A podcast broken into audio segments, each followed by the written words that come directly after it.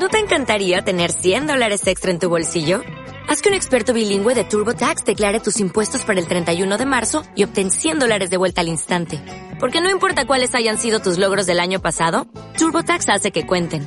Obtén 100 dólares de vuelta y tus impuestos con 100% de precisión. Solo con Intuit TurboTax. Debes declarar para el 31 de marzo. Crédito solo aplicable al costo de la presentación federal con TurboTax Full Service. Oferta sujeta a cambios o cancelación en cualquier momento.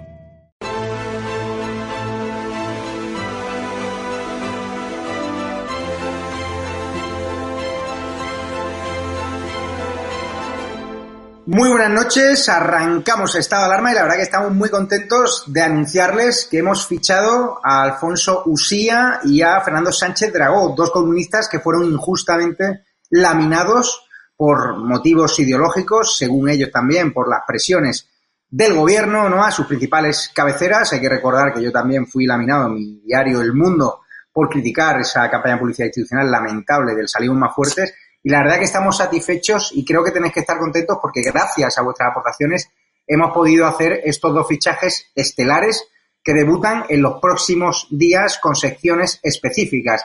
Ellos no tenían prácticamente ofertas de ningún medio, no tenían la oportunidad de ir a ninguna televisión y nosotros, Estado Alarma, nos estamos diferenciando de la competencia porque creemos en ello en albergar a todas las voces que están siendo silenciadas en los grandes medios de comunicación, desde Cristina Seguía, la cual la han vetado en todas las televisiones, hasta Alfonso Rojo y ahora Alfonso Usía, gran columnista, ex columnista de La Razón, y Fernando Sánchez Dragó, ex columnista del diario El Mundo, que fue laminado por motivos ideológicos y por su proximidad a Vox. Antes de nada, vamos a empezar con un homenaje a una víctima por coronavirus, esta pandemia que ya amenaza con vivir un repunte en España, sobre todo porque hay un coladero en baraja brutal, están viniendo los inmigrantes de Bolivia y no les están haciendo pruebas ninguna, a ver si están teniendo coronavirus o no.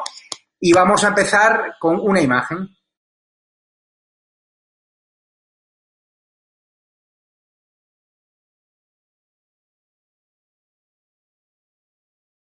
Ese hombre que han visto ahí, esa buena persona, es, era, ¿no? Antoliano Toldos Estremera, nació el 6 de febrero de 1927 y falleció el 8 de abril de 2020. Nos cuentan que era teniente de la Guardia Civil, compositor de jazz. Un fuerte abrazo a toda la familia suya, a todas las familias de las 40.000 víctimas por coronavirus que hay como mínimo en España, a pesar de que este gobierno solo reconoce a 20 y pico mil.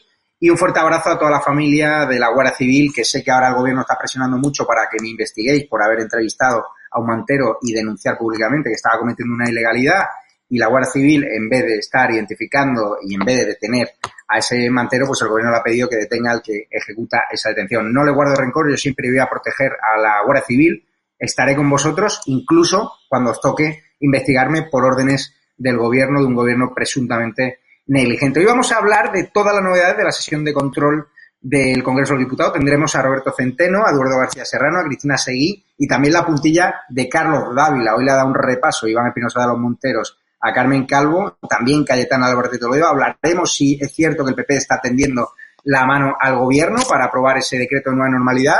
Le está pidiendo, eso sí, que reconozca a esos 46.000 muertos, 46 muertos que hay por coronavirus. Vamos a hablar también del posicionamiento de Ciudadanos, que a pesar de que tiene un discurso muy contundente contra el gobierno, pues sigue siendo un socio preferente. Vamos a hablar también de cómo Pablo Iglesias trata de quitarse los muertos de los centros de mayores de encima. Hablaremos otra vez de las consecuencias ¿no? de ese discurso ya para la historia de Macarena Lona de Vox contra la ley de violencia de género. Un, un discurso que retumbó en las redes sociales y también en el Congreso de los Diputados, donde hace unos años nadie se, vamos, nadie se atrevía a cantar o a mm, decir las cosas que dijo Macarena Olona ayer de ir en contra de la ley de violencia de género y decir lo que muchos pensamos, que esa ley de violencia de género deja desamparado a muchos hombres que son injustamente perseguidos por denuncias falsas, por ejemplo, ¿no? Vamos a hablar también, ¿no?, de economía, que el FMI eh, plantea un escenario dantesco contra España y mucho peor de lo que preveía el gobierno. Y vamos a tener en exclusiva, precisamente hablando de Macarena Olona, a Macarena Olona, portavoz adjunta de Vox, una persona que está siendo injustamente maltratada por la izquierda mediática, también por medios aparentemente constitucionalistas, es la MVP del Congreso, la persona que yo creo que está entonando el discurso más contundente contra el gobierno, junto tal vez con Cayetana Álvarez de Telodeo, y vamos a estar con ella en exclusiva. También vamos a hablar del cagón de Marlasca que nos ha presentado al Congreso para evitar su reprobación. Pero es que hay un montón de noticias que vamos a comentar, como he dicho, con estos contertulios que son un escándalo. Y recordarles, se suman a la familia de estado de alarma Alfonso Usía, al cual le entrevistaremos en exclusiva hoy a partir de las 11 de la noche. Hoy tendrán también a Carles Enrique, así que no se lo pierdan, además que presenta un libro. Pues vamos allá, les dejo con un vídeo, porque la verdad es que hoy el programa no tiene ningún tipo de desperdicio. Vamos a seguir denunciando la verdad, les pese a que les pese, y la familia de estado de alarma no va a dejar de crecer. Y habrá muchas sorpresas en el día de mañana. Dentro de vídeo.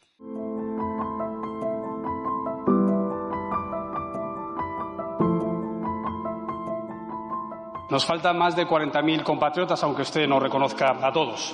Y ya hay rebrotes, aunque el Gobierno no ponga medidas para evitar que entren contagiados por los aeropuertos españoles. Solo amenazan con volver al estado de alarma en vez de aplicar la legislación en vigor.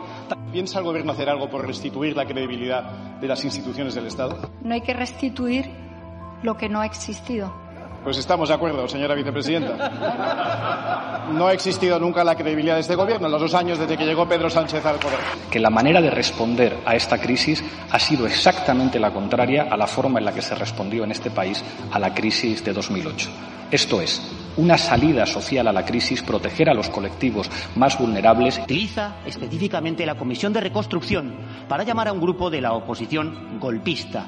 Se suma usted a Bildu contra Felipe González para erosionar los cimientos de nuestra democracia.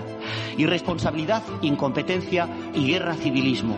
Necesitamos consensos y usted se dedica a dinamitarlos.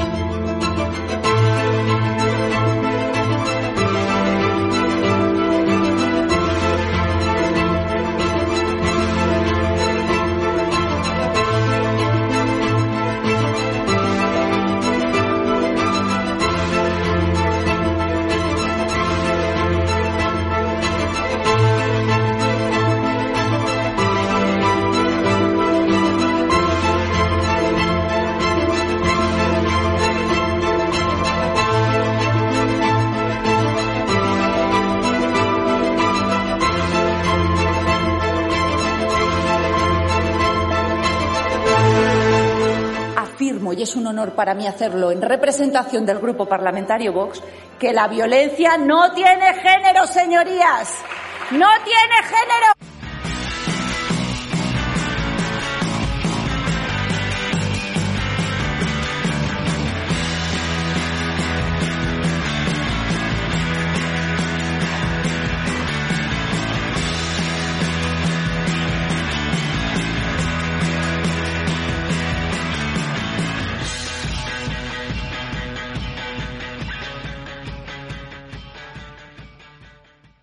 Pues muy buenas noches, espectadores de Estado de Alarma. Les paso a presentar una mesa virtual de escándalos que tenemos aquí a la, Champions League del constitucionalismo. Roberto Centeno, ¿qué tal? Pues muy bien, no tan bien como tú, pero en fin, vamos tirando, ¿eh? Me dicen que tu sección pro Trump ha dado, ha llegado al comité republicano, o sea que lo mismo te tengo que mandar de corresponsal a las elecciones republicanas. Bueno, en la próxima vamos a contar unas cosas muy interesantes porque la verdad es que yo no lo sabía, pero los, los demócratas eh, los han infiltrado Barney Sanders y, los socialcomunistas van a tener un 40% de la voz, el voto y los nombramientos si ganaran los demócratas, cosa que eh, hace que sea mucho más probable todavía que el tío Donald acabe arrasando. Cristina Seguí, ¿qué tal estás? Ahí estoy dudando entre a ti o a Roberto Centeno. Bueno, tendremos que hacer méritos de aquí a allí, ¿no? Entiendo que contamos con igualdad de oportunidades, pero ahí voy a pedir la cuota. A ver si voy a empezar a, pedir yo la cuota femenina por una vez en la vida. es que lo mismo tu pareja se enfada, lo mismo te ve Trump y te ficha para el equipo. A lo mejor, a lo mejor me ficha. Si me ficha, me voy. Lo tienes claro, ¿no? ¿Qué tal, Eduardo García Serrano? ¿Cómo encuentras? Muy bien, Javier. Un placer estar contigo, con Roberto Centeno y, por supuesto, con Cristina Seguí.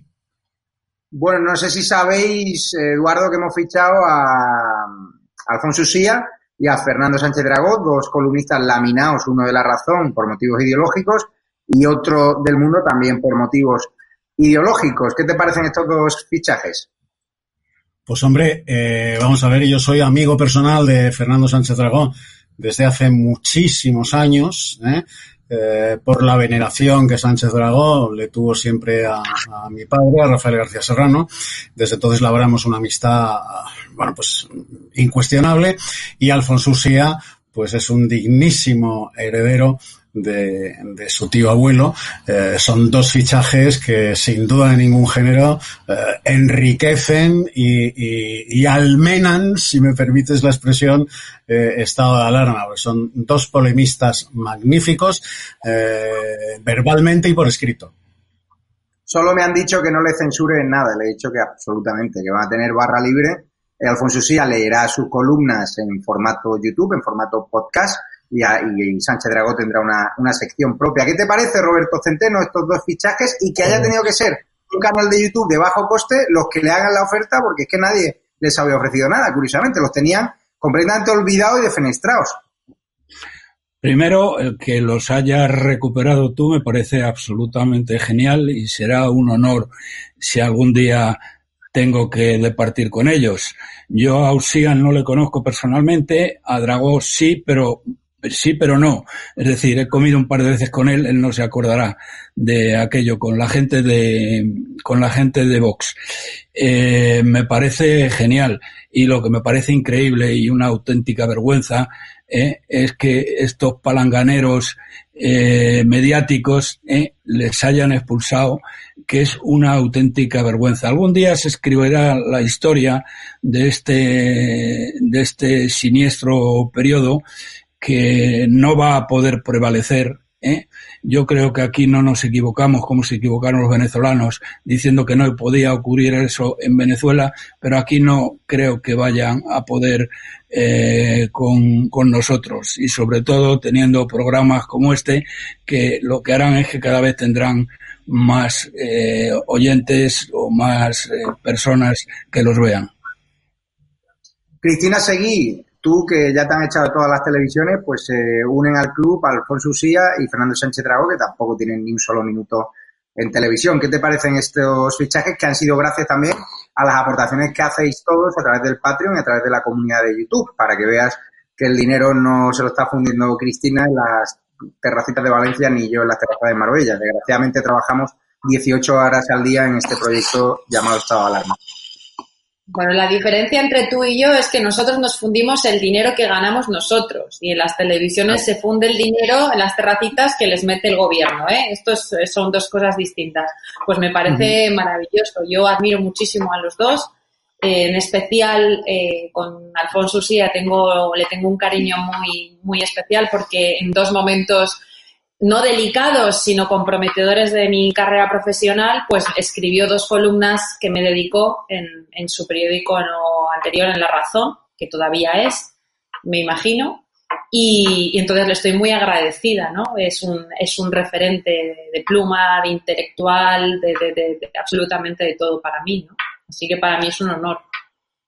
Voy a introducir un tema de debate. Ahora iremos a la sesión de control del Congreso. Eh, Eduardo Querido Eduardo, eh, ¿hace falta una televisión, una Fox en España que represente los valores conservadores, que proteja a nuestros referentes del constitucionalismo ante un panorama mediático que está entregado al gobierno al 90%? Hemos visto cómo televisiones en las cuales tú colaboras, que son amigas de esta casa, como Toro Televisión, pues nunca han tenido el respaldo del gobierno. ¿Crees que haría falta una inversión privada potente de esos empresarios que están financiando por complejos a la Sexta o al diario.es, que son medios que atacan a nuestra democracia y que atacan a nuestra fuerza y coerciva del Estado, una inversión para montar realmente un buen entramado televisivo de derechas, sin complejos, y para defender pues, a Vox, a PP y a Ciudadanos y volver a la senda del constitucionalismo? Eh, no es que haga falta, es que es absolutamente imprescindible. Dicho esto, Javier, Roberto, Cristina, he de añadir que el proyecto eh, siempre abortado de, ese gran grupo de, comunicación de, lo que se ha dado en llamar eh, la derecha, la derecha española, ha sido siempre abortado, repito, eh, no precisamente desde la izquierda. El primer gran proyecto lo tuvo Aznar y aquello se fue al traste eh, por culpa de, del propio Aznar y de sus consejeros, digámoslo así. El empresariado español al que tú apuntabas, que es bueno, está felizmente, felizmente secuestrado eh, por la, la, izquierda española, desde la socialdemocracia rosa al, comunismo de, de Podemos, eh, no está por la labor y lo ha demostrado largamente.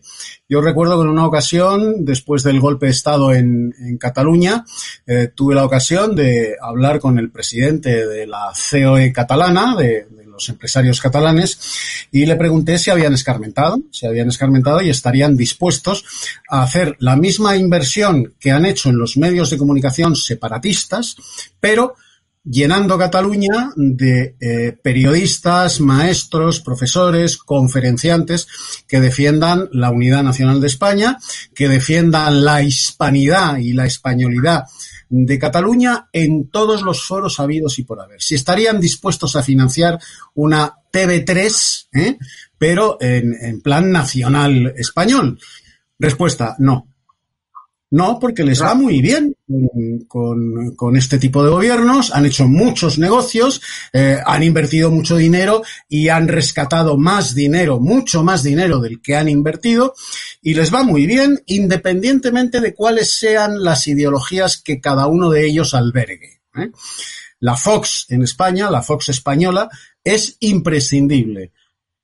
El capital necesario para ponerla en marcha no está disponible para esa idea, para ese proyecto que eh, sería la Fox española, porque el empresariado español es así de triste y Roberto Centeno lo conoce muy bien, no está por la labor. El empresariado español vive muy cómodo, muy cómodo, por mucho que ahora refunfuñen, por mucho que ahora pataleen, vive y ha vivido muy cómodo con el socialismo y con el comunismo. Roberto Centeno, por alusiones y que tú que eres fan de Fox News, el otro día lo hablamos y era necesario en tu sección programa. a ver, os voy a contar, os voy a eh, hacer una aclaración primero y luego contar una anécdota después relacionada con, con esto. En primer lugar, eh, eh, los empresarios españoles han demostrado una cobardía fuera mm, de lo normal. ¿Eh? Eh, es decir, el IBEX 35, por fijar ideas, ¿eh? la verdad es que mm, tú dices, es que les ha ido muy bien. No les ha ido tan bien, porque si tú coges ahora mismo los bancos, por ejemplo, el Santander, que es el dueño del país, que manda narices, y que cuando ha querido meter la mano la ha metido la señora Botín. Mm, los bancos españoles están eh, con la, eh, con, están al borde del precipicio y con los pies colgando. Es decir, están en una situación verdaderamente, verdaderamente eh, penosa. Eh, sino que se lo pregunten a los accionistas. Los accionistas que hayan sido durante los últimos diez años por poner una, una cifra, ¿eh? Eh, del Santander, del BBVA, de la Caixa, etcétera, es que han perdido la, eh, hasta la camisa ¿eh? y siguen perdiendo también, porque ahora hay un, un personaje, el número dos, el número dos de verdad del Banco Central Europeo, que es un italiano, no es nuestro amigo, que no pinta nada, bueno, excepto cobrar, porque cobrar sí que cobra y tiene, tiene derecho a, a avión privado y todas estas cosas. Nada de, de bromas. Bueno, pues eh, eh, les ha prohibido a los bancos españoles, bueno, perdón, miento, a los bancos europeos de la eurozona, eh, el que repartan dividendos del año 19, lo cual es un disparate porque en el año 19 muchos de ellos han ganado dinero menos del que hubieran ganado en otras circunstancias, eh, y les ha prohibido el repartir dividendos. Con lo cual, las acciones ya es que se han ido absolutamente a límites eh, tremebundos. Y os voy a contar una historia. No diré todos los personajes, pero sí algunos. Hubo, hay, hay, mejor dicho, no hubo porque sigue existiendo un grupo empresarial español privado que no cotiza en el IBEX 35, que estaban pensando no en crear una Fox, porque ellos son mm, de poco crear, prefieren comprar cosas que funcionen. Y estaban dispuestos a considerar la posibilidad de comprar una de las dos grandes televisiones, a tres media y la otra. ¿Eh? Eh, mm, me preguntaron a mí por la rentabilidad, porque a ellos les interesa la rentabilidad. Y yo, la única persona con la que tengo amistad, y podría contármelo, que fue Susana Griso, se lo pregunté, digo, oye Susana, esto, ¿cómo va el, de esto estoy hablando de hace unos seis meses aproximadamente, para, eh, ¿cómo va el tema? Y me dice, mira, Roberto, va fatal. Dile a tus amigos que ni se les ocurra invertir en televisiones porque vamos fatal, porque la publicidad se está hundiendo y esto va de mal en peor. Y bueno, estos señores han pensado en otra cosa, porque les dijeron que estaban perdiendo hasta la camisa. No sé si eh, Susana me dijo toda la verdad, eh, pero vamos, tampoco no. Roberto, yo creo que Susana te contó eso para que no iniciases una ronda de inversión. Te cuento por qué. Una de las productoras más vinculadas de A3 Media, yo tuve una reunión con ellos para montar una especie de Fox en España de bajo coste de televisión por Internet y me dijeron que no tendría audiencia, que según sus estudios de mercado no tendría audiencia. El otro día les llamé y le dije, ¿me estás diciendo que nosotros, un canal de YouTube con cero euros de inversión, que es estado de alarma, tenemos ya audiencias que en impresiones llegan a millones de personas que calan en la influencia, en la agenda política y que representan a más o menos la mitad de los españoles de este país, se quedaron callados. Es decir, todos los que forman parte de la parrilla televisiva, el negocio televisivo en España, no les interesa que haya una Fox en España y nos cuentan milongas. ¿O no es así, Cristina Seguí? ¿No crees que los empresarios relacionados con el mercado audiovisual español tratan de contarnos esas milongas o como a ti cuando te dicen, no, es que tú ahuyentas a nuestra audiencia y luego resulta que tú en seguidores pues tienes más seguidores que algunos de los contertulios papanatas que llevan simplemente para cubrir esa cuota de la derecha, pero llevando una cuota muy, muy, como diría yo, muy, muy cordial, ¿no? Muy servil a la izquierda mediática y muy acojonada. Pues mira, eh, hay, una, hay una cosa que tenemos que tener en cuenta y es que ya hay un sustrato, hay un mercado eh, alejado, o sea, externo a las televisiones, pero que, que forma parte de ese sustrato televisivo, que marca la ideología que, mm, ha puesto en marcha un negocio muy lucrativo. Te hablo, por ejemplo, de todo lo relacionado con las mal llamadas ONGs de inmigración irregular, con todo lo relacionado con las asociaciones feministas que mueven miles de millones de dinero público eh, de Europa, eh, etcétera, etcétera. Hay un negocio privado hecho con todo esto que permea todas las televisiones que de facto además han sido nacionalizadas por los políticos a base de subvenciones de publicidad institucional y de incentivos fiscales para aquellos que se quieran anunciar en esas televisiones con esas eh, facilidades, ¿no?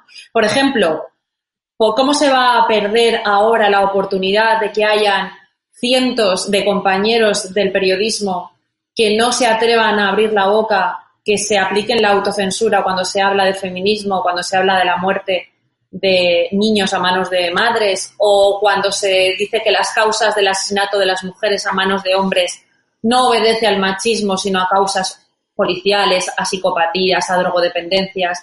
Estás echando abajo un negocio. Y lo que hacen las televisiones es apoyarse en esos negocios y salvaguardar esos negocios.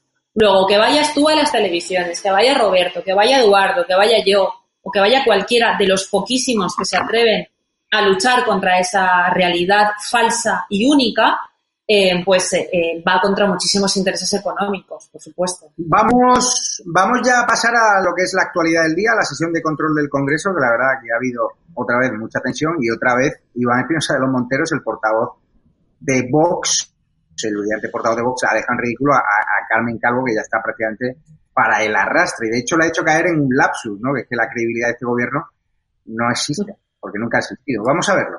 ¿Piensa el Gobierno hacer algo por restituir la credibilidad de las instituciones del Estado? No hay que restituir lo que no ha existido. Pues estamos de acuerdo, señora vicepresidenta. No ha existido nunca la credibilidad de este Gobierno en los dos años desde que llegó Pedro Sánchez al poder. ¿Lapsus o le ha jugado el subconsciente una mala pasada? Eh, de lapsus nada, querido Javier. Eh, mm, Carmen Calvo, eh, y, y, lo digo oh, como constatación de un hecho evidente, Carmen Calvo es literalmente analfabeta. Y no es la primera vez que lo demuestra a banderas desplegadas. Carmen Calvo no ha tenido un lapsus. Carmen Calvo no sabe lo que es restitución. ¿eh? No tiene ni pajolera idea de lo que es el verbo, lo que significa el verbo restituir. Pero como ese vocablo que viene de eh, su terrible enemigo, eh, Vox, eh, lo desconoce, pero al venir de su terrible enemigo le suena a ofensa. Y entonces dice lo que ha dicho que no, no se puede restituir lo que no ha existido. No sabe lo que significa restituir, como no sabe lo que significa el término latino Dixit, ¿eh? y lo confunde con un ratón de la factoría Walt Disney. Es absolutamente analfabeta. Carmen Calvo demuestra cada vez que eructa bellotas, porque abre la boca para eructar bellotas permanentemente, permanentemente en público y en privado, demuestra que se puede llegar a mm, vicepresidenta del gobierno, portavoz del gobierno en el Congreso de los Diputados, etcétera, etcétera, etcétera, sin saber absolutamente nada. Sin saber absolutamente nada, no tiene ni pajolera idea de nada, es analfabeta. Yo le recomendaría que su hermano, gran escritor, José Calvo Pollato, ¿eh? y gran historiador, pues, pues este verano aprovechase para darle eh, un cursito acelerado de verano de lo que en, en, en época de Roberto Centeno y mía se llamaba cultura general.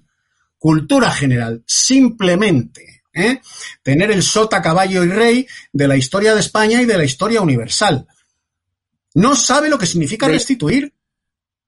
Vamos con otra más de Carmen Calvo. ¿Cómo ha respondido a Espinosa de los Monteros? Una pregunta que le hizo el portavoz. Lo escuchamos y vamos con Roberto Centeno. Señor Espinosa de los Monteros, esta semana se ha turnado usted con el Grupo Parlamentario Popular para hacer la pregunta estratosférica, el relato estratosférico, según usted. Pero mire, tiene un problema de axioma principal. Un partido como el suyo que denomina este gobierno ilegal la pregunta es la siguiente. Nueve millones ochocientos cincuenta mil ciento ochenta y cinco votantes, los que tiene detrás este gobierno en sus dos formaciones políticas, ¿son ilegales? ¿Son ilegales e ilegítimos los votos que emitieron? ¿Las urnas?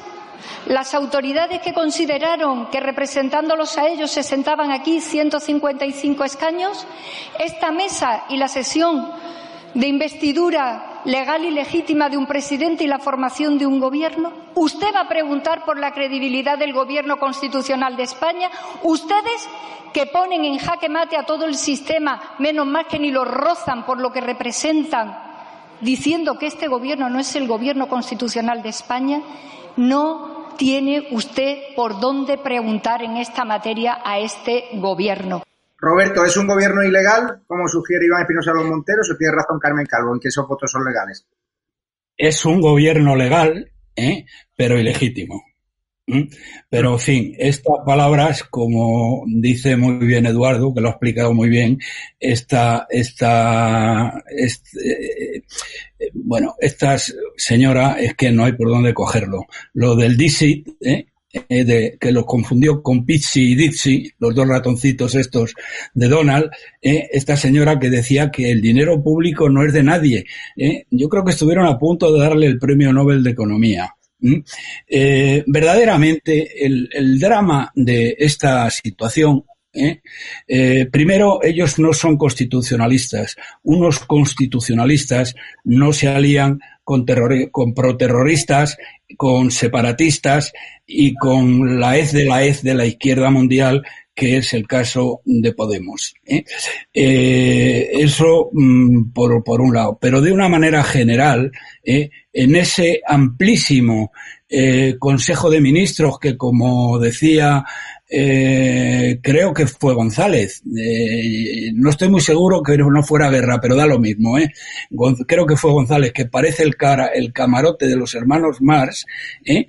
es que son una chusma que no parece que los han sacado de una escombrera. Es que ni uno solo, ni uno solo sabe dónde tiene la mano derecha. La única persona que sabe sumar y restar que es la vicepresidenta, eh, la vicepresidenta económica, Calviño, eh, y pare usted de contar, porque es que los demás o están vendidos eh, miserablemente desde hace ya mucho tiempo, como el escribá, que por mm, decir a través de una institución que se supone debería ser neutral, que es el AIREF, que se creó para eso, porque en Bruselas nos exigieron crear eso porque no se fiaban de las cuentas de contabilidad nacional que daba el Banco de España ¿eh? y crearon a esto. Pero este tío se vendió rápidamente, primero, primero a Rajoy y ahora mm, de Hocicoz a la izquierda que le ha hecho ministro. Entonces, verdaderamente es que da vergüenza ¿eh? Pensar que estos tíos y tías pueden haber llegado a ser ministras del gobierno de España. No estarían ni de botones en los ministerios correspondientes de los cualquier otro país europeo y dicho sea con perdón para los botones. Vamos a escuchar a Iván Espinosa los Montero, que claro, cuando le ponen delante a, Carmen Calvo, pues imaginaros como si pone delante a, a, un premio, ¿no? Una persona se ha formado en las mejores universidades, que tiene una trayectoria profesional brutal, contra esta señora que la dialéctica no, es, su, no su fuerte. Vamos a ver el decálogo de verdades que le ha dicho a Carmen Calvo y que dejan en muy mal lugar a este gobierno todas las instituciones que han estado en su mano, empezando por el Poder Ejecutivo, el más inflado de la historia, con más altos cargos y más altas cargas que ha tenido jamás un Ejecutivo en España, y el de menor credibilidad por haberse formado en una alianza que ustedes negaron constantemente durante la campaña. Dos, han marginado al Poder Legislativo, donde han evitado el control de esta Cámara durante semanas, suspendiendo la actividad de este Congreso y los plazos de las iniciativas. Tres, los ataques al Poder Judicial realizados por destacados miembros de este Gobierno que ustedes jamás han rectificado. Cuatro, la Fiscalía General del Estado, convertida en Fiscalía General del Gobierno gracias al nombramiento del anterior miembro, eh, del anterior ministro de Justicia, Dolores Delgado, directamente de su anterior gabinete. Cinco, la Guardia Civil, utilizada para perseguir comentarios contrarios al Gobierno y a la que han cesado a la cúpula, precisamente por no plegarse a la ilegalidad a la que ustedes le querían someter. Seis, la Abogacía del Estado, cesada por exigencia de quienes quieren romper España. Siete, la Seguridad Social, cuya ruptura de la caja única han negociado con el nacionalismo vasco y han comenzado a implementar sin debate en el Pacto de Toledo a través simplemente de una disposición adicional al decreto de ingreso mínimo vital. Ocho, el CNI, hoy controlado por Pablo Iglesias. Huelgan más comentarios. Nueve, la Unidad de la Nación, que está en jaque con la creación de una mesa de negociación bilateral con el separatismo, algo insostenible. Diez, la propia jefatura del Estado, contra la que su gobierno no ha dudado en organizar cacerolas. ¿Nos quedamos, Cristina, en el decálogo o hay más puntos que echarle en cara al gobierno? ¿Cuál crees que le ha faltado, Joan? Bueno, hay muchos más puntos desde, desde 1910, ¿no? El Partido Socialista siempre presume de esos 140 eh, años de, de vida. Eh, lo que todos sabemos es que el Partido Socialista eh, ha sido el más agraciado en un consenso que les ha otorgado ese constitucionalismo que por tradición, ya casi por mera formalidad, se le atribuye, pero que desde hace muchísimo tiempo no es así. Su fundador amenazó a Maura en el, en Congreso con llegar al atentado personal, fragó golpes de Estado con Esquerra, amnistió a golpistas en el 36, como sigue haciendo ahora, por cierto, se cargó a Calvo Sotelo, fue condenado por financiación irregular eh, en el caso Filesa, eh, tuvo a media cúpula en la cárcel por terrorismo de Estado y ahora mismo atesora el caso de corrupción más grande de Europa, que es el de los seres de Andalucía. Yo creo que el Partido Socialista no tiene absolutamente nada que presumir, y mucho menos desde que Zapatero en 2004 eh, realizó esa aberrante eh, ley contra la violencia de género inconstitucional y otra serie de barbaridades. La ley de memoria histórica para tapar su criminal historia desde el principio y, eh, sobre todo, para amnistiar y fraguar, lavar la cara a un partido terrorista como la fue la ETA, hoy en día encorbatado en el Congreso y en el Senado. ¿no? Voy con Eduardo porque, Eduardo, yo todavía no, no, me atrevo a decir cuál es el papel que está haciendo el Partido Popular, porque ahora parece ser que está tendiendo la mano para ese decreto de nueva normalidad, que esa es la nueva cortina de humo que quiere instalar Moncloa para decir que aquí no ha habido 40.000 40 muertos y que hay que mirar ¿no? hacia adelante. Pablo Casado le ha dicho lo siguiente a Pedro Sánchez. Lo escuchamos y comentamos contigo. Señor Sánchez, después de 100 días con poderes excepcionales no ha conseguido la nueva normalidad, sino una dura realidad. Nos faltan más de 40.000 compatriotas, aunque usted no reconozca a todos. Y ya hay rebrotes, aunque el Gobierno no ponga medidas para evitar que entren contagiados por los aeropuertos españoles. Solo amenazan con volver al estado de alarma, en vez de aplicar la legislación en vigor, tal y como hizo ayer Alemania, y le llevo planteando dos meses. El FMI y la OCDE dicen que España es la economía que más va a sufrir esa debacle y Eurostat desvela que el desempleo aumentó aquí diez veces más que en la media europea. Por eso nadie entiende que acabe usted con el programa de liquidez para empresas y autónomos justo cuando cierran grandes empresas como Pulmantur, Alcoa o incluso Nisa. Y tampoco se entiende que rechace extender los ERTE hasta fin de año, poniendo en riesgo a dos millones de trabajadores. Pero me critica por pedir bajadas de impuestos cuando incluso un gobierno de izquierdas como Italia lo ha anunciado anteayer. ¿Nos puede decir cuáles son las previsiones económicas y sociales del gobierno? Vamos a ver, Eduardo, antes de darte paso, lo que le ha respondido Pedro Sánchez, porque el presidente Fake no se ha quedado callado y lo comentamos. Eh, gracias, señora presidenta. No es la primera vez que usted me pregunta sobre esta cuestión. Ahí están las previsiones que ha enviado el Gobierno de España, ahí están las previsiones del Fondo Monetario Internacional, una caída brusca de la actividad económica en el primer semestre del año y a partir del segundo semestre del año y el próximo año una recuperación, esperemos, mucho más eh, poderosa y mucho más vigorosa de lo que inicialmente se, se previó por parte de los organismos internacionales y del Gobierno de España. Decirle, en todo caso, lo que le he dicho durante estas últimas semanas, y es que la unidad no solamente salva vidas, sino que también salva empresas y salva empleos. Y ahí es donde siempre le hemos eh, tendido la mano al Partido Popular, a lo largo de estas semanas. Les hemos tendido la mano para llegar a acuerdos. Y lo que hemos visto durante estas semanas es que el Partido Popular no quiere llegar a ningún tipo de acuerdo con el Gobierno. Si usted quiere llegar a acuerdos, empecemos por lo básico, por lo esencial, señor Casado. Defienda, junto con el Gobierno de España, los intereses de España en la negociación del Fondo de Recuperación en Bruselas. Por ejemplo, elimine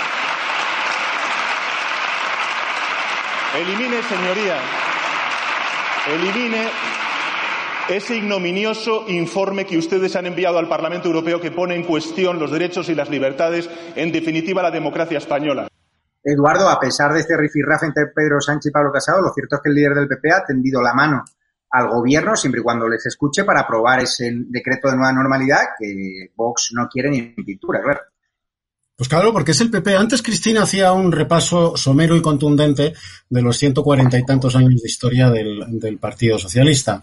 Eh, vamos a ver, Pablo Casado, eh, como estamos en el eterno retorno de Nietzsche, Pablo Casado es la fidelísima reencarnación, sin su talento, sin su talento y su formación, pero sí la reencarnación de eh, la cobardía política de Gil Robles, ¿eh? del jefe de la CEDA, la reencarnación de Manuel Portela Valladares, que es el, hombre de la derecha, de la derecha liberal española, que eh, autoriza la formación del gobierno del Frente Popular, siendo de derechas, después del pucherazo de las elecciones de febrero del 36. Manuel Portela Valladares, derecha liberal.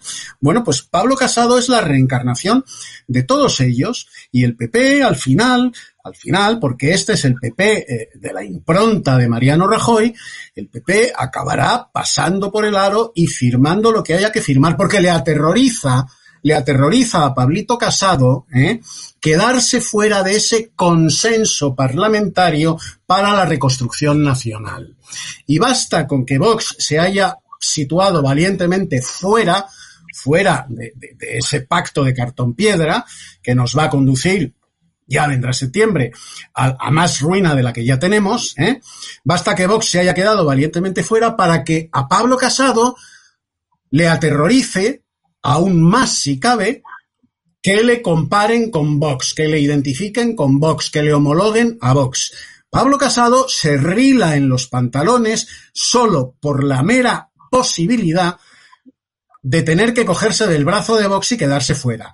Acabará firmando el pacto y lo que tenga que firmar, porque es esta derecha eh, liberal, eh, relativista, sin ningún tipo de, principios ni valores, que le dio eh, el triunfo electoral a un pucherazo en el año 36, como bien recordaba Cristina Seguí hace un momento. Pablo Casado es el caniche de Aznar que adoptó Rajoy y lo sigue siendo. Lo sigue siendo. Y me voy a permitir aventurar una defenestración. Ojo, mi querida Cayetana, que tengo para mí que tienes los días contados. Vamos a hablar, Eduardo, vamos a hablar precisamente de, la intervención de Cayetana Álvarez de Toledo, que sin duda es la mejor ahora mismo del Partido Popular en el Congreso de Diputados, a Macarena Olona de Vox. Le ha vuelto a dar un repasito a Carmen Calvo, lo escuchamos y lo comentamos con Centeno. Señora vicepresidenta, el Gobierno ha anunciado un homenaje para el 60% de las víctimas de la pandemia. Es un homenaje parcial, un homenaje mutilado y ustedes lo saben. Frente a las 28.000 víctimas que reconoce el Gobierno, el Instituto Nacional de Estadística, el Instituto Carlos, eh, III y la patronal de las funerarias coinciden en que entre marzo y junio murieron en España unas 45.000 personas más de lo previsto. No es un desajuste numérico, es un abismo moral. Ustedes dejan a 17.000 compatriotas en el limbo, o como dijo el experto Simón, ahí. Vicepresidenta, yo le pido que piense en ellos un momento y que me conteste, por favor. Esos 17.000 españoles, si no murieron por la pandemia, ¿por qué murieron? Don Roberto Centeno, usted si tuviese, si fuese el jefe del partido, del PP, ¿qué haría con Cayetana? ¿Le daría más minutos o la tendría en el banquillo como parece que algunos varones quieren que... Vamos a ver, el Partido Popular hoy día solamente se reduce a dos mujeres, una Cayetana Álvarez de Toledo y otra la presidenta de la Comunidad de Madrid, porque lo demás es, eh, eh, Eduardo, tú has dicho que es el caniche de Aznar. No, hombre, el caniche de Aznar no, exageras un poco. Era el que le llevaba la cartera a Aznar. Eso es literal. ¿Eh? no es una, una eh, un invento mío. ¿eh? Era el que le llevaba la cartera a andar. Y Rajoy, que fue un auténtico miserable, porque teniendo todo el poder estatal, autonómico y local, lo tiró por la borda, mantuvo todas las leyes y decretos de este miserable eh, eh, de, de, Zapatero, hasta le dio la medalla de Isabel la Católica. Este es igual, pero ahora lo tiene muy difícil respecto a si firma o no firma porque no solamente está firmando lo que le, lo que le ha pedido y que no tiene, digamos, ni, las ni, ni, las cifras, ni, digamos, ni la rapidez mental para contestarle, ¿eh? hombre, dice, dice, dice el psicópata de Sánchez, dice, ya hemos mandado nuestras previsiones a la Unión Europea. Pero bueno, ¿pero qué previsiones habéis mandado a la Unión Europea? ¿Mm? Por no hablar más que de una, el PIB que baja el 9%. Pero ¿cómo que baja el 9%? Si va a bajar entre el 15 y el 20%. Es que no hay por dónde cogerlo. Pero hay otra cosa más. ¿eh? Va a afirmar este tío que nos, que nos, que nos metan un rejonazo de 77 mil millones de euros de impuestos, subiendo el IVA, subiendo el IRPF, pero no para los ricos, sino para toda la gente del país, para toda la gente de bien. ¿Lo va a hacer? No, padre. Pero vuelvo a otra cosa que a mí esto me trae por la calle de la amargura como madrileño que soy. Eh, el señor, el, señor Casado, ¿eh?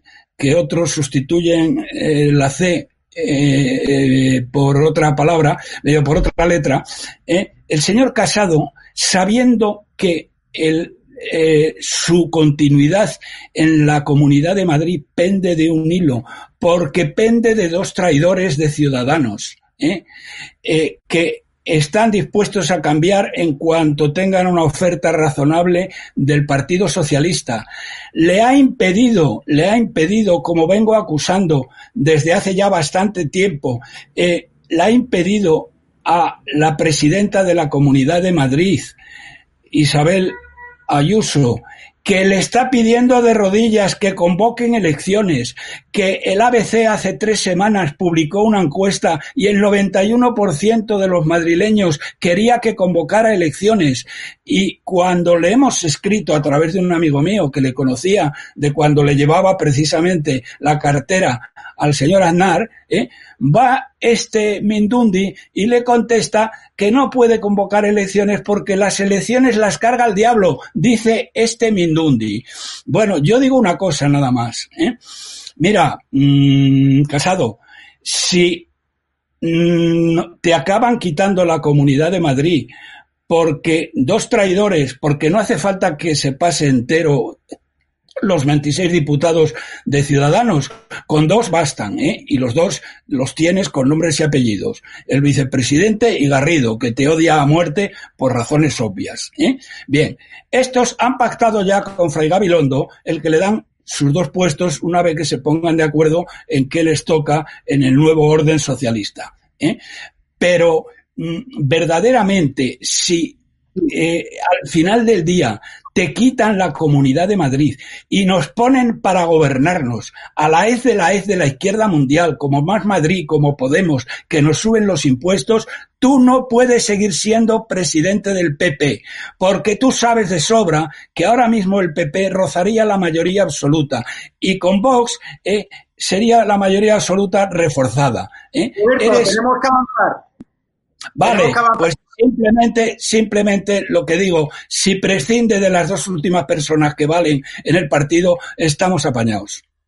Vamos a ver, porque Roberto ha sido muy duro con Ciudadanos. Eh, Edmundo Val, el antiguo abogado del Estado, purgado por el gobierno, se ha dirigido a Pablo Iglesias en estos términos. Lo escuchamos y lo comentamos con Cristina Seguí y vamos a escuchar también que ponga el realizador la respuesta que le ha dado Pablo Iglesias a Edmundo Val.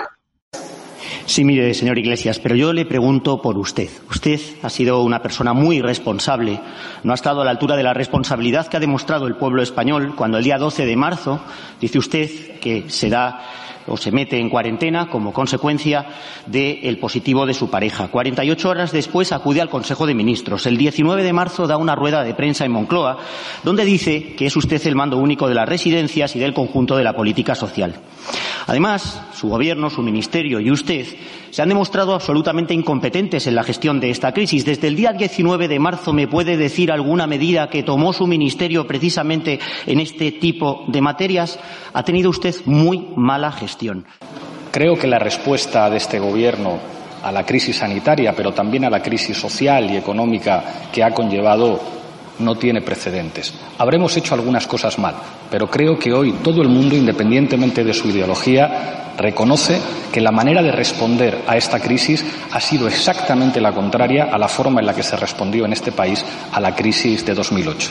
Esto es, una salida social a la crisis, proteger a los colectivos más vulnerables, implementar todo un paquete de medidas para proteger en este país a la gente que más lo necesita, no solo por razones de justicia social, sino también por razones de eficiencia económica. Y en esa línea, defendiendo el principio constitucional del interés general, va a seguir trabajando este Gobierno. Cristina Seguí, ¿qué te parece la nueva homilía del curita Pablo Iglesias que tiene a sus espaldas pues esos 18.000 ancianos que han muerto en centros de mayores desde que él asumiese el mando de la residencia, ¿no? Lo que se llama el geriatricidio. Terrible. Pues mira, yo de Pablo Iglesias no espero nada, ¿no? Porque Pablo Iglesias es el, el jefe, el carcelero, el que tiene la llave de esas cunetas nuevas del Partido Socialista y de Podemos, que se han pasado cuarenta y pico años haciendo política con las cunetas del franquismo y que ahora tienen la suya con 20.000 eh, residentes de, los geriátricos y estas residencias de mayores eh, a los cuales sacaron de las cifras oficiales eh, intentando exculpar su implicación criminal sin, sin ninguna duda. Yo no espero nada de este sujeto indecente, pero sí que espero cosas de ciudadanos, o sí que esperaba cosas de ciudadanos. Y Edmundo Val, y vaya por delante toda mi reconocimiento y toda mi admiración por por, la, por su labor como abogado del Estado y por la purga que sufrió por Pedro Sánchez, eh, pertenece a un partido político que va a seguir tragando todo lo que tenga que tragar eh, del PSOE y de Podemos mientras intenta impostar una oposición falsa porque ha perdido 3,5 millones de euros de, por la debacle electoral de un crédito eh, que, que, básicamente el Partido Socialista con el que le va a ayudar hablando con, los bancos. Y por otro lado, sí. ¿Qué te parece que el gobierno del PSOE y Podemos forme ahora a los funcionarios en diversidad afectiva, sexual e historia del feminismo? Que los va a formar, vamos, ya lo he anunciado. Bueno, pues es, eh, la enfermedad del Partido Socialista y de, Podemos, el marxismo cultural, y cuantos más enfermos haya, pues menos, menos parecerán, menos enfermos parecerá el Partido Socialista y Podemos, pero no solamente eso, ¿no? El, eh, ahora mismo el Ministerio de Igualdad acaba de decir que para subvencionar a asociaciones tiene que haber un 65% de mujeres que compongan esa plantilla. Eh, luego están garantizando con ese lenguaje y esas políticas que decían de favorecer a los más débiles que hacen precisamente lo contrario, porque con esas medidas lo que posibilitan es que la hija de una rica, por ejemplo, la hija de Irene Montero, pueda robarle el puesto de trabajo a un pringao de el, del puente de Vallecas, ¿no? Eso es lo que están mm. eh, consiguiendo. Pero si me dejas terminar un segundo, decir una cosa del Partido Popular. El Partido Popular tampoco puede ser oposición después de que su secretario general se reuniera con Zapatero, un tipo al que va a acabar buscando la DEA y al que está reclamando la, la justicia boliviana, un blanqueador de la dictadura chavista. ¿no? ¿Qué es lo que hacía el secretario general del, del principal partido de la oposición reunido con este sujeto indecente. Vamos a escuchar la puntilla de Carlos Dávila, que ha seguido muy atentamente, este periodista al cual le tenemos mucho cariño, la sesión de control.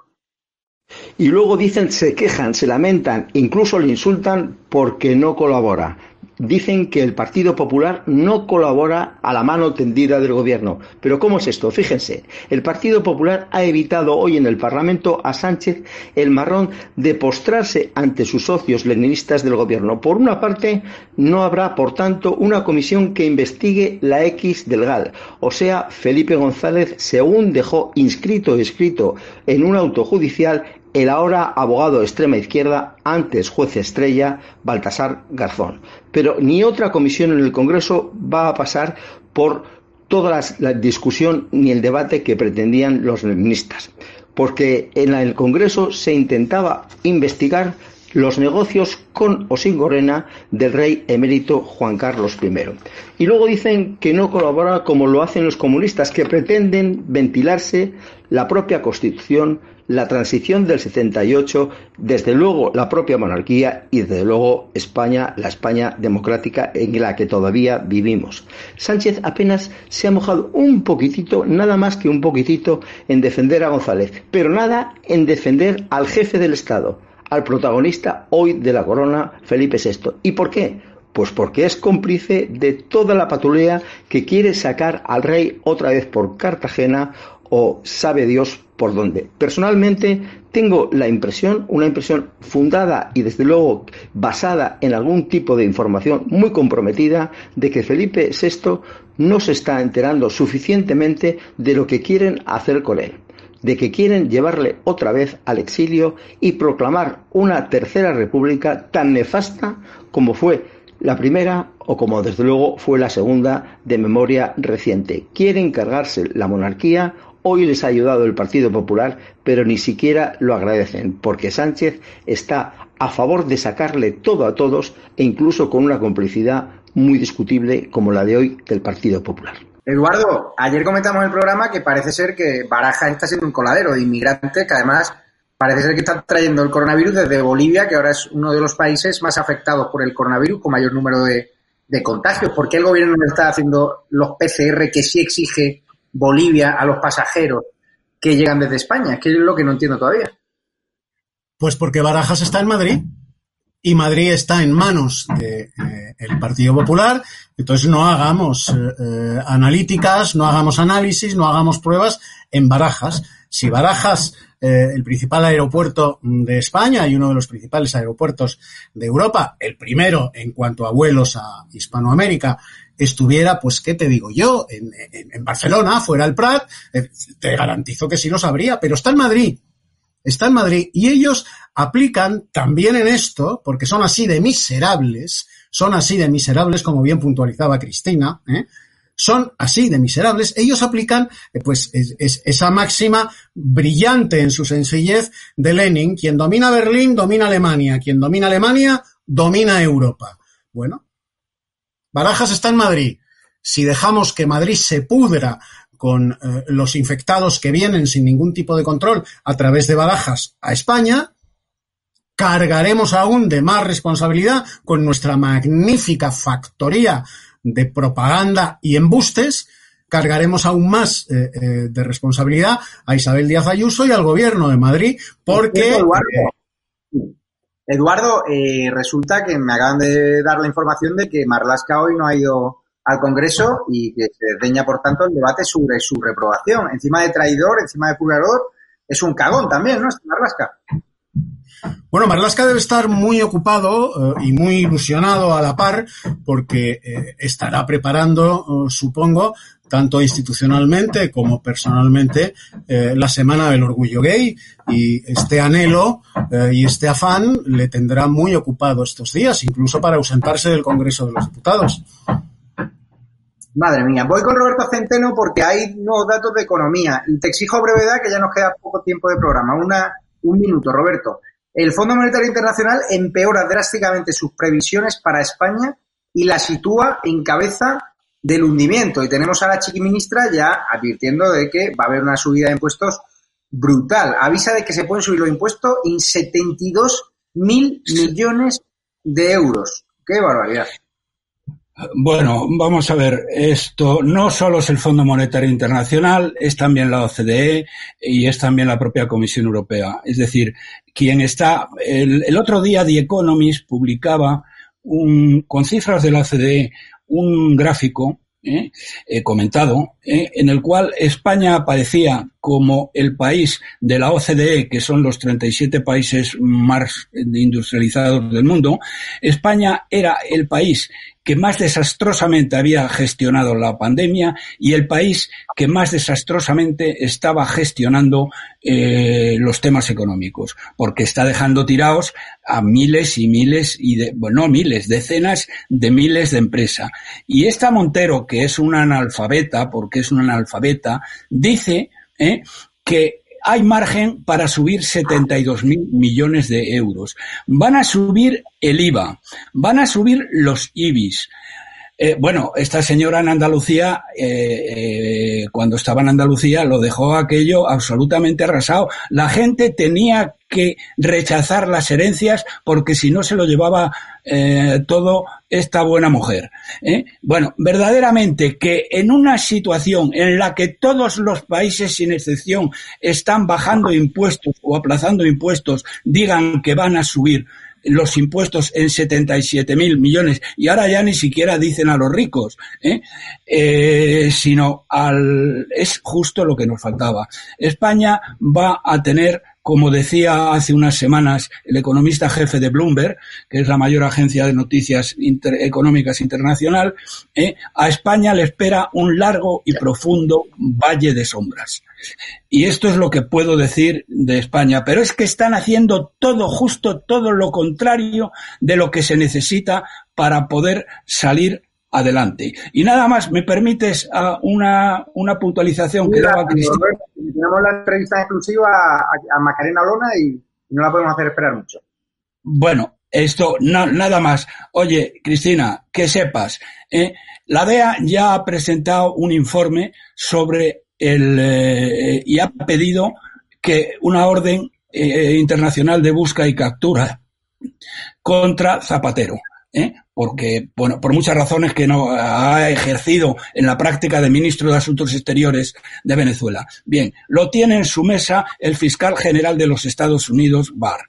Si Barr le da el visto bueno, ¿eh? habrá una orden internacional de búsqueda y captura contra este miserable, este canalla guerra civilista que tanto daño ha hecho a este país. Bueno, el Congreso, por quien no lo haya visto, Iglesias ha evitado aplaudir a Sánchez en el Congreso en su defensa del mandato de Felipe González. Está claro que los ataques de Felipe González a Pedro Sánchez y esas informaciones contra Felipe González que aparecieron de repente en La Razón sobre el GAL, sobre informes de la CIA hace un montón de años, pues obviamente creo que habrá llegado un pacto eh, de señores entre Pedro Sánchez y Felipe González para no hacerse daño, porque el socialismo le debe mucho a Felipe González. Pero claro, Pablo Iglesias ahora parece que va a morder contra Felipe González como si ese fuese el debate del día. El debate del día es, Pablo, que aclares qué pasó con esos 18.000 ancianos que fallecieron cuando tú mandabas en esos centros de mayores. Cristina, ayer vimos cómo se hizo viral un discurso de la gran Macarena Olona, a la cual la vamos a entrevistar en exclusiva en breve, sobre la ley de violencia de género. ¿Por qué crees que se hizo viral ese discurso? Porque al final dijo lo que todos sabemos, que los hombres no somos malos por naturaleza, que un asesino no mata porque sea hombre. ¿Por qué retumbó con tanta fuerza ese discurso en las redes sociales y en el Congreso de los Diputados? Bueno, pues porque precisamente se dice en el Congreso de los Diputados, ¿no? Y, desde luego nosotros llevamos muchísimo tiempo diciéndolo, eh, particularmente, y aunque quede muy mal que yo venda mi libro aprovechando esta situación, yo me he tenido que enfrentar a acosos y a censuras en hoteles por miedo a estas eh, psicópatas que hoy en día comandan las asociaciones feministas y que, y copan las, eh, el mundo académico y mediático y etcétera, etcétera, que quitan el trabajo a otras mujeres que no piensan como ellas. Pero lo que falta decir en ese discurso, que yo alabo a la gran Macarena Olona, es que precisamente hay muchísimas millones de mujeres que son víctimas de estas feminazis o femimarxistas, como podríamos eh, llamarlas también, víctima de su violencia, víctima de su eh, censura, eh, víctima de cómo atentan contra la iniciativa privada y nos privan y nos dejan sin empleo, víctima de cómo atentan contra la independencia judicial, etcétera, etcétera. Vale, pues ya hemos despedido a Roberto Centeno, que me ha escrito un mensaje se tenía que ir rápidamente, tenía un tema de trabajo. Eduardo García Serrano, despedirte también, muchas gracias por estar aquí. Y a los espectadores de Estado Alarma, les vamos a dejar precisamente con ese vídeo de Macarena Olona, ese repaso que le dio al gobierno, a estas feministas radicales, con un discurso que yo creo que queda para los anales de la historia y que defienden a esos hombres que son injustamente tratados por una ley de violencia de género que bajo punto de vista de Vox no, cumple, ¿no? Porque no recoge a esos niños, por ejemplo, que son matados por sus madres, es decir, no recoge una violencia intrafamiliar que se está dando. También hay mujeres que pegan a los hombres y claro, estos hombres, dicen Vox, se sienten muy desprotegidos. Vamos a ver el vídeo y en breve comenzamos la entrevista exclusiva a la que yo llamo la MVP del Congreso de los Diputados, Macarena Lona. Ahora les ruego que escuchen con mucha atención. El hombre no viola, viola un violador. El hombre no mata, mata a un asesino. El hombre no maltrata, maltrata a un maltratador. Y el hombre no humilla, humilla a un cobarde. Como mujer, como española, como madre, como hermana, como política. Afirmo, y es un honor para mí hacerlo en representación del Grupo Parlamentario Vox, que la violencia no tiene género, señorías. No tiene género. Y no vamos a asumir en nuestro grupo que se criminalice al varón, que se le haga potencial asesino y maltratador, porque no aceptamos que la violencia esté en el ADN masculino, no aceptamos sus leyes ideológicas y totalitarias. Vox, 52 diputados. Lo que han impuesto en España desde que con el gobierno de Zapatero se aprobara esa ley ideológica del año 2004 no es feminismo, es puro embrismo, odio patológico hacia el varón. Eso es lo que han impuesto en nuestra nación.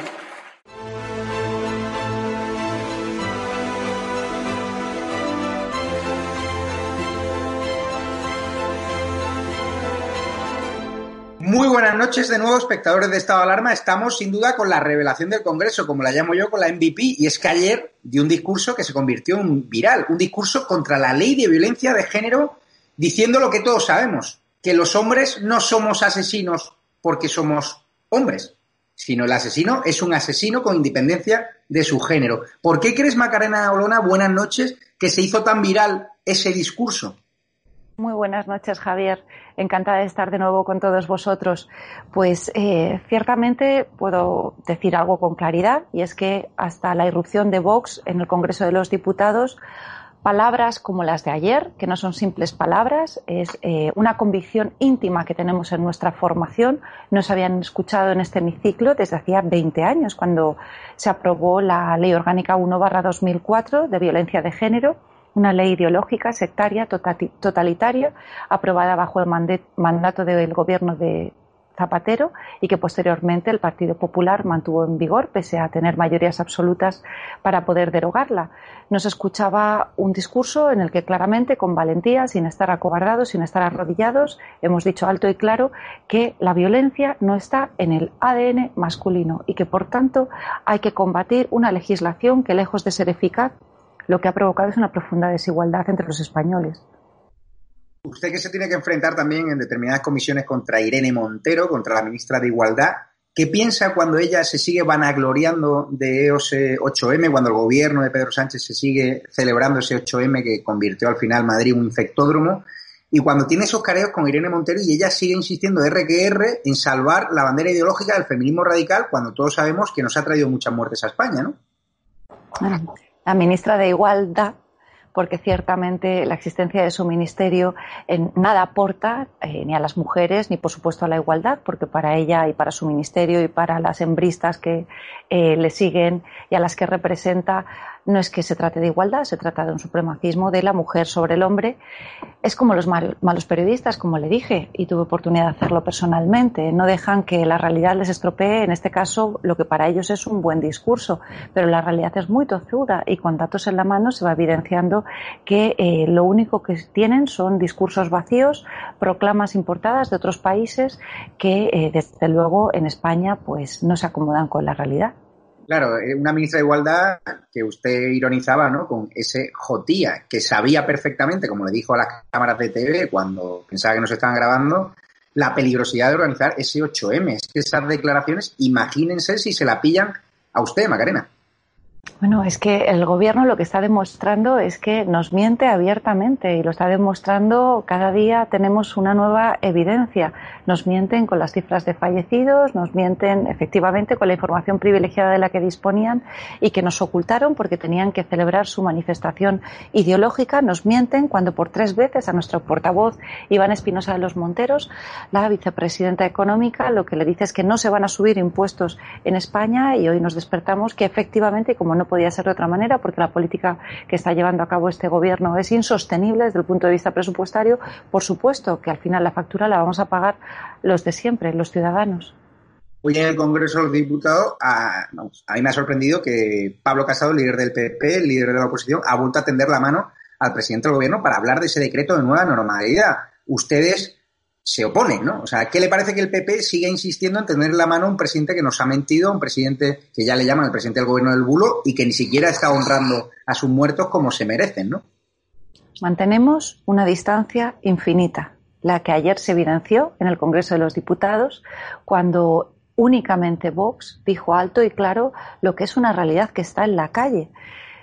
No hay género en la violencia. Hay personas malas con independencia del sexo, con independencia del género y desde luego volvemos a quedarnos solos cuando en el debate sobre el Real Decreto Ley de esa nueva normalidad que intentan imponernos y que rechazamos de plano, porque nosotros queremos la normalidad que tanto nos ha costado alcanzar, que tanto esfuerzo nos ha supuesto construir volvemos a quedarnos solos cuando decimos que no vamos a participar en ningún ejercicio de blanqueamiento y exculpación de este gobierno socialcomunista. Por eso, entre otras consideraciones, no acudimos, por ejemplo, al eh, acto de luto oficial de homenaje a las víctimas del coronavirus que se ha convocado por parte del presidente Sánchez, usurpando las funciones de su majestad el rey, porque es evidente que no podemos participar en esa ceremonia de exculpación del gobierno socialcomunista de su gestión criminal, donde una vez más mostramos una distancia infinita que, Javier, te confieso, no nos da ningún miedo esta soledad, porque no hemos venido a hacer amigos en el hemiciclo, no hemos venido a contentar al resto de partidos, no hemos venido a mantener el discurso que se viene eh, enarbolando tradicionalmente en España. Hemos venido a estar al lado de los ciudadanos y a romper, desde luego, el estado del bienestar de los partidos políticos que han creado para dar lugar a un estado del bienestar de los ciudadanos y del pueblo español. Ustedes han salido de la Comisión de Reconstrucción Nacional. Es obvio que no creen en ella, pero ¿no crees que es peligroso que los partidos rivales, el PP y Ciudadanos, pueda usarlo para decir que Vox no quiere estar en la reconstrucción nacional, plantear medidas para el futuro de España que les pueden situar en ese perfil fuera de la institucionalidad, que es lo que trata de vender el PP y, Ciudadanos, ¿no? Desde luego, hemos dicho desde el primer momento que esta comisión hacía con muy mal pie y lo que hemos podido ver a lo largo de las distintas sesiones es cómo eh, no existe ninguna voluntad de consenso. Lo que se ha producido es la creación de un órgano, sorprendentemente a petición del Partido Popular, a quien engañaron, porque recordemos que el, partido, el origen de esta comisión está en que el Partido Popular le dijo al presidente Sánchez que no iba a llegar con él a ningún acuerdo durante el estado de alarma en Moncloa y que los acuerdos tendrían que alcanzarse aquí, en el Congreso de los Diputados, en una mesa bilateral donde estarían presentes los grupos parlamentarios y los ministros. Se olvidó en aquel momento que el reglamento no permite que se pueda crear una comisión donde estén presentes como miembros los eh, integrantes del gobierno. Y eso es lo que da lugar a que al día siguiente Podemos y Partido Socialista dejando atrás al Partido Popular, registren una petición de comisión donde lo que primero que hacen es dejar bien claro que bajo ningún concepto se va a convertir en una comisión de control.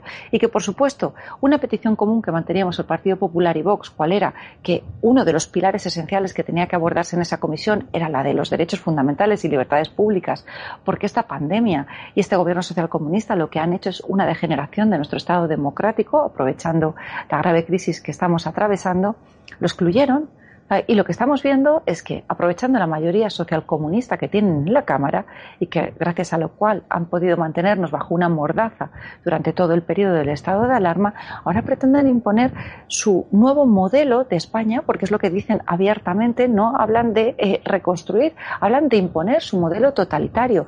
Y les puedo asegurar, Javier, que Vox no va a participar en esta eh, comunión del blanqueamiento y de la creación de una España que dista mucho de ser la España que está al lado de los ciudadanos españoles.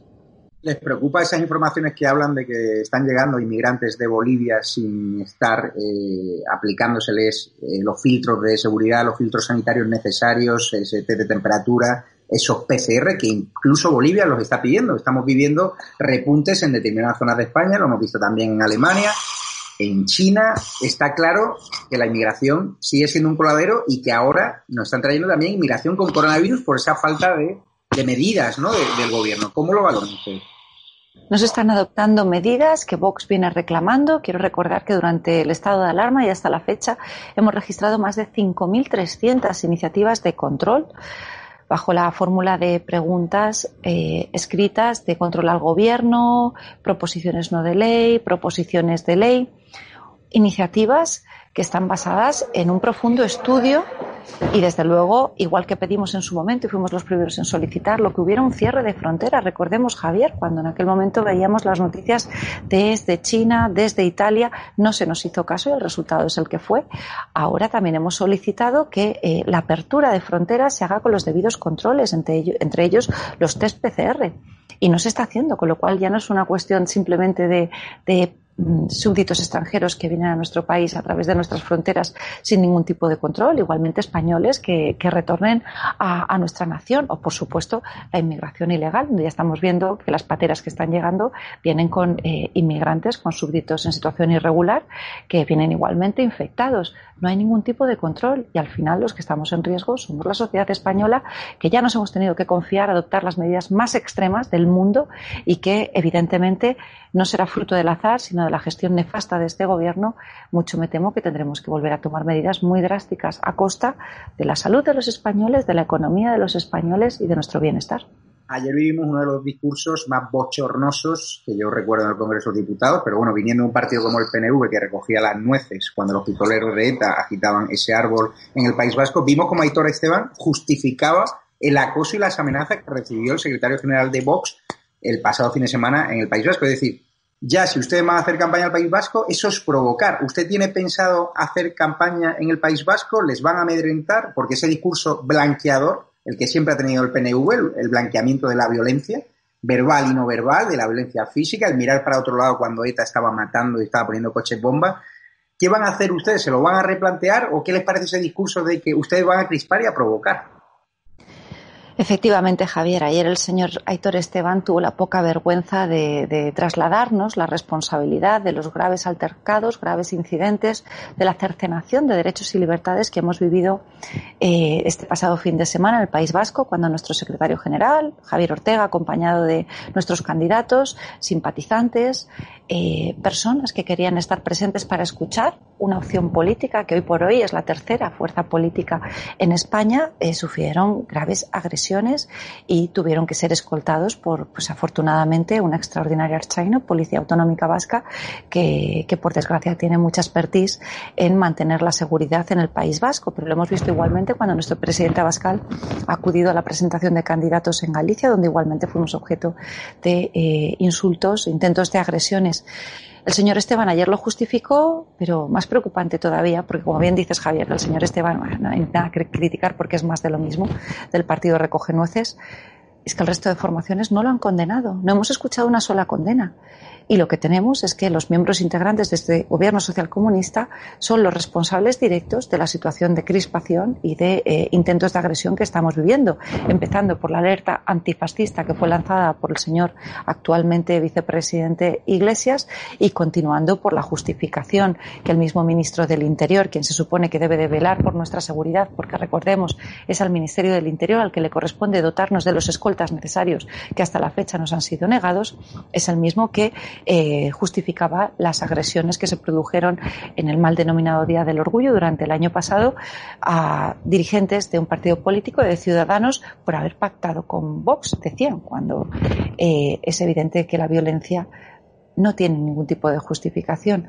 A la segunda pregunta, Javier, por supuesto que voy a ir a acompañar a los candidatos especialmente del País Vasco, que es donde creo que puedo aportar en este momento un mayor conocimiento personal y no solamente voy a ir, sino que voy a ir acompañada de mi bebé de seis meses porque no puedo separarme de él y me instalaré ayer, allí durante una semana para, para hacer un ejercicio de libertad y poder trasladar a la sociedad vasca eh, todas nuestras propuestas y pedirles su confianza para que por fin podamos tener una representación precisamente en aquellos territorios donde más, donde más hace falta un grito a la libertad y a la unidad de nuestra nación. Nos jugamos España.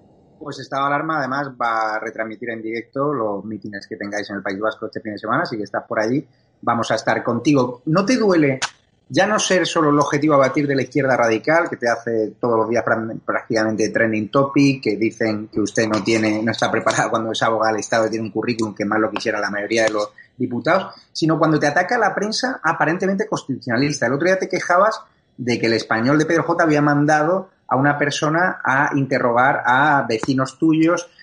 ¿Qué te parecen esos, ataques de medios que en teoría deberían defenderos, ¿no? Esos acosos, ¿no? Según denunciaste tú.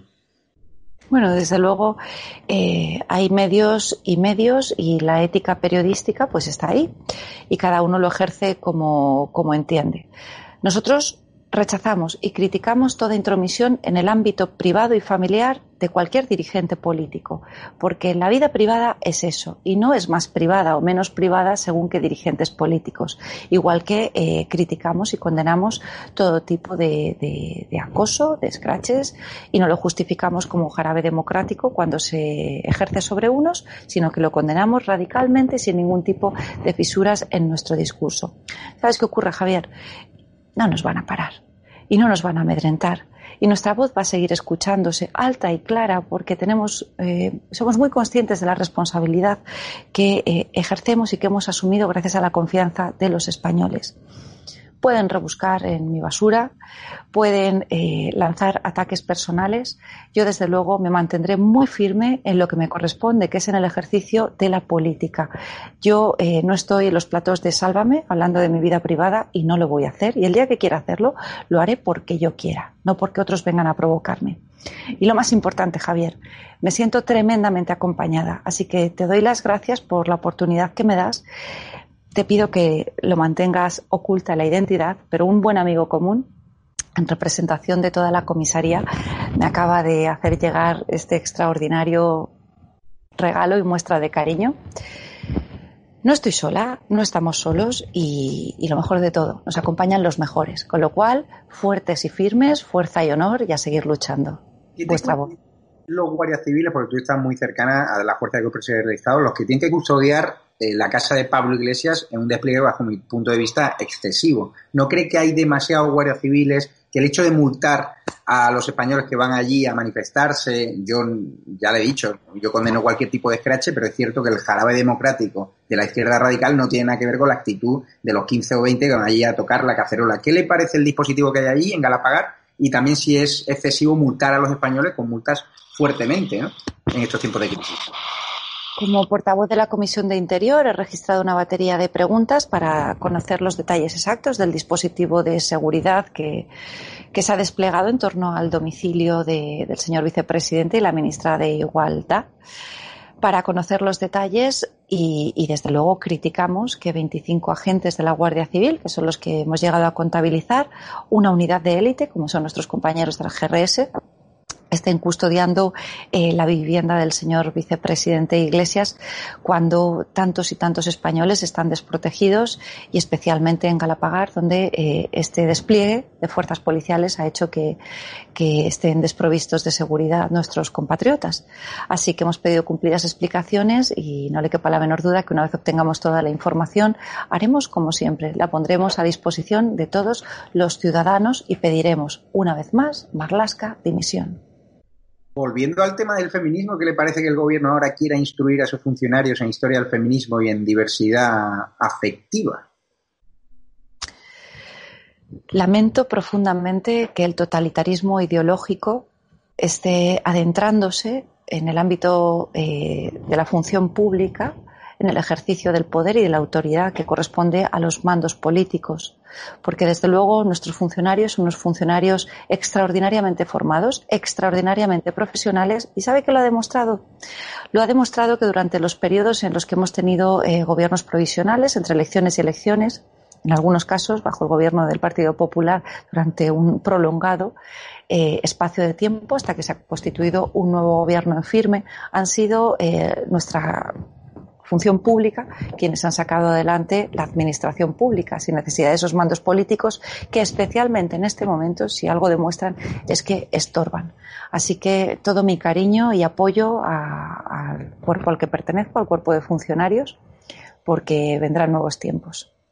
Señora Olona, ¿qué le parece que yo vaya a hacer periodismo a, Galicia, al municipio Pontevedrés de Nigrán, de forma educada y diplomática a un mantero que está vendiendo mercancía ilegal y se desate una campaña del gobierno contra mi persona, que el gobierno usa la Guardia Civil para investigarme, me han llamado a gente completamente abochornado, y que la izquierda radical, que blanquea no solo a golpistas, sino también parece ser a delincuentes, lance una cacería contra mí. Es decir, en vez de proteger al que denuncia, usted hablaba el otro día que hay que proteger más a los que denuncian casos de corrupción o casos de cualquier tipo de delincuencia, en vez de protegerme a mí, parece ser que están convirtiendo en mártir a un inmigrante que está vendiendo de forma irregular, sin pagar impuestos, sin hacer lo que hacen los comerciantes allí en la zona y que además nosotros nos hicimos eco de una queja de los hosteleros de, ese municipio. ¿Qué le parece que el gobierno mande a la Guardia Civil, en vez de investigar al que está cometiendo el delito, investigarme a mí que soy el que lo denuncia? Bueno, lo que, lo que puedo asegurar es que nuestra Guardia Civil, nuestra Policía Nacional actúa con absoluta profesionalidad, con lo cual, por mucho que mandasen los mandos políticos, eh, ellos desde luego siempre preservarán lo que hacen, velar por el interés general. Y preguntarle la última pregunta. Hoy se ha hecho trending topic el dictador Jorge Javier, como le llaman, el King John Javier. Usted no ve Sálvame, pero ¿qué le parece que haya reprendido duramente a cualquier tipo de colaborador o incluso a su estrella Belén Esteban por criticar al gobierno, algo que todos sabemos, que, el gobierno falló en las previsiones respecto al coronavirus y en las medidas que se tomaron y que la cifra de muertos se podría haber evitado. ¿Qué le parece que una principal cadena de televisión pues no se deje discrepar ¿no? a los colaboradores? No se entiende esa falta de libertad de expresión, ese totalitarismo y desde luego eh, no ya por parte del presentador, sino por la cadena que lo mantiene y que lo está permitiendo y que son cómplices de lo que hemos visto en los últimos días, escenas de, de auténtico terror. ¿Hay alguna iniciativa que quiera destacar, que quiera reseñar ya como cierre de esta entrevista en el Congreso de los Diputados? Bien, desde luego en el Congreso de los Diputados seguiremos luchando firmemente, sin miedo a nada y a nadie, y especialmente trasladando la voz de los españoles en, la casa de todos, pero que por desgracia hasta la fecha no ha sido así, sino únicamente de unos pocos. Hemos llegado y hemos venido para quedarnos, y por mucho que nos insulten, tienen que pasar a la fase de aceptación. Pues muchísimas gracias, señora portavoz adjunta de Vox, señora Macarena Olona, gracias por estar siempre apoyando esta alarma, fue la madrina. Y no se pierda una entrevista que va a dar muchas claves a Alfonso Usía, que fue laminado de la razón por motivos ideológicos, como yo también fui laminado del diario El Mundo, y a las 12 de la noche, Carlos Enrique. Muchísimas gracias, Macarena, y muchísimas gracias a los espectadores de Estado de Alarma. Seguimos fuertes y nos vemos.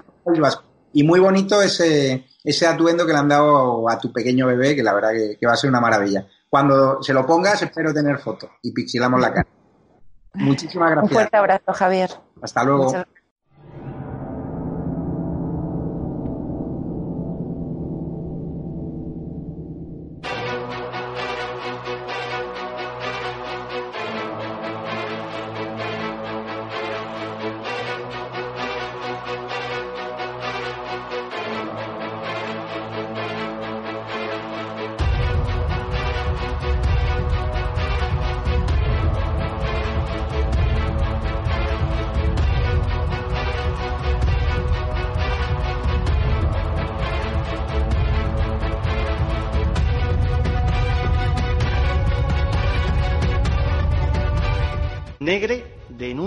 Que usted, como director general, es quien veta periodistas andaluces que son referentes del constitucionalismo.